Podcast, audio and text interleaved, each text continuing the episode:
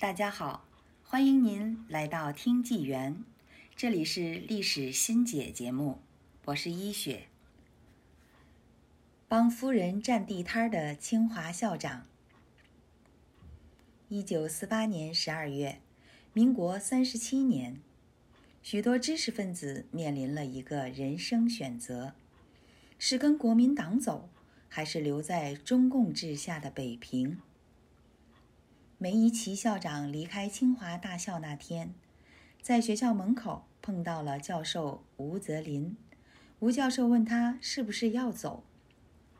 梅贻琦说：“我一定要走。我的走是为了保护清华的基金。假使我不走，这个基金我就没有办法保护起来了。放弃校长特权。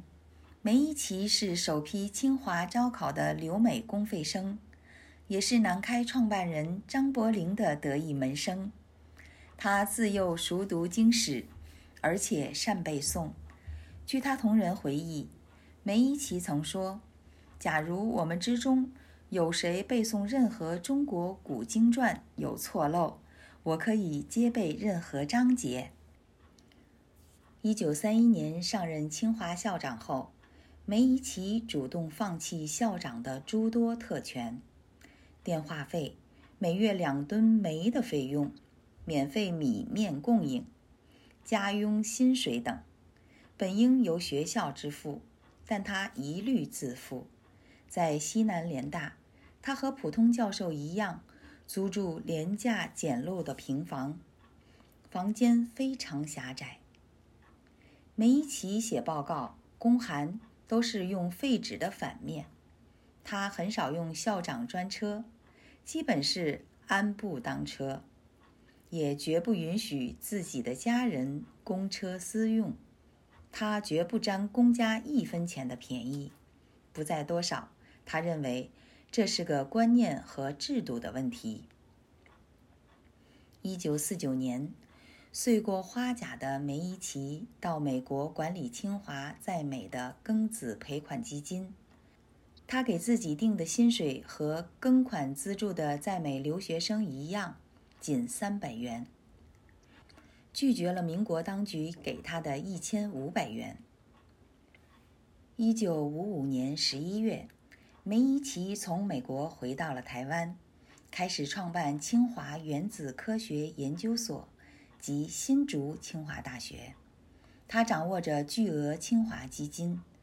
而他在台湾挣的台币，却根本无法照顾家人的生活，家里经济非常拮据。当时他的夫人韩永华已经六十二岁了，不得不留在纽约打工。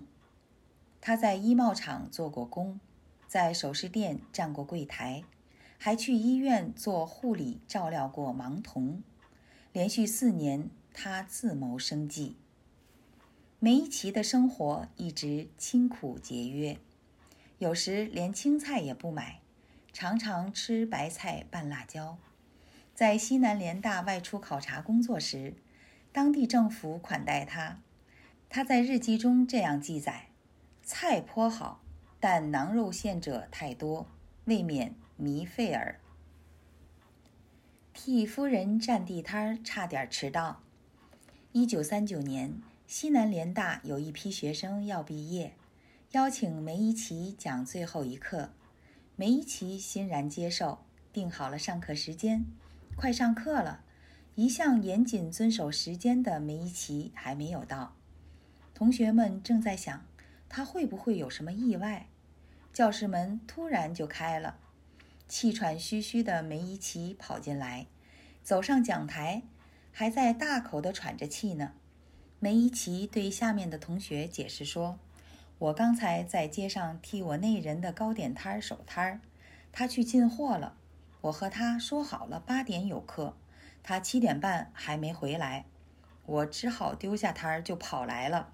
不过还好，今天点心卖得特好，有钱挣啊。”说完，他不好意思地笑了，同学们却禁不住流下了眼泪，个个心里发酸。一九四一年七月某天，梅贻琦身在成都，突然接到西南联大来电，请他回昆明参加教育会议。一位航空公司朋友得知后，为他联系了机票。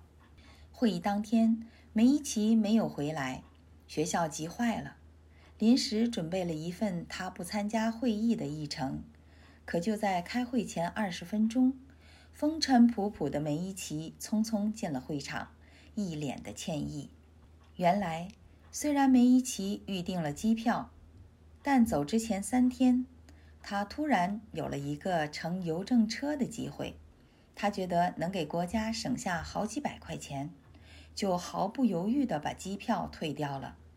没想到邮政车半路抛锚，他不得不连夜转车，差点误了会议。抗战时期，梅贻琦用各种方法保证全校师生不断粮。组成清华服务社，用生产盈余补助清华同仁生活。年终时还给大家多发了一个月的工资，他自己家却寒酸不已，不得不让夫人摆地摊儿补贴生活。韩永华曾描述，教授们的月薪，在一九三八、三九年还能够维持三个星期的生活，到后来就只够半个月用的了。不足之处，只好由夫人们去想办法。以后，树务赵世昌先生介绍我们做糕点去卖。赵是上海人，教我们做上海式的米粉碗糕。由我挎着篮子步行四十五分钟到冠生园寄卖。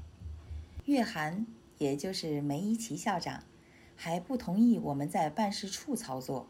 只好到住在外面的地质系的教授袁富李太太家去做。有人建议我们把炉子支在冠生园门前，现做现卖。我碍于月涵的面子，没肯这样做。其夫人卖糕时穿着蓝布褂子，自称姓韩而不说姓梅。但后来人们还是知道了梅校长夫人挎篮子卖定胜糕的事。连医药费和丧礼费都自付不起。梅贻琦通常将自己每月的薪水分成三份：一份给父母，一份给弟弟们，一份给妻子和孩子，自己则清贫如洗。韩永华说：“他在家一辈子都没有财政权，他给多少钱，我就过多少钱的日子。”一九四八年十二月。也就是民国三十七年，许多知识分子面临着一个人生选择：是跟国民党走，还是留在中共治下的北平？梅贻琦离开清华大学那天，在学校门口碰到了教授吴泽林。吴教授问他是不是要走，梅贻琦说：“我一定要走，我的走是为了保护清华的基金。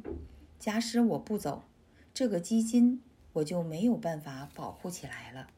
一九六二年五月十九日，七十三岁的梅贻琦病逝于台大医院。住院时，他有一个随身携带的手提包。住院后，一直放在床下一个隐秘处。后来，秘书将皮包启封，所有人都目瞪口呆。里面一笔笔清清楚楚地列着清华基金账目，除此之外别无他物。更令人心酸的是，两袖清风的梅贻琦连医药费和丧葬费都自付不起。后来清华师生通过捐款，才偿还了这笔钱。原国民政府教育部长蒋梦麟为其撰碑文，称赞梅贻琦。一生尽瘁学术，垂五十年，对于国家服务之久，贡献之多，于此可见。其学养毅力，犹足为后生学习楷模。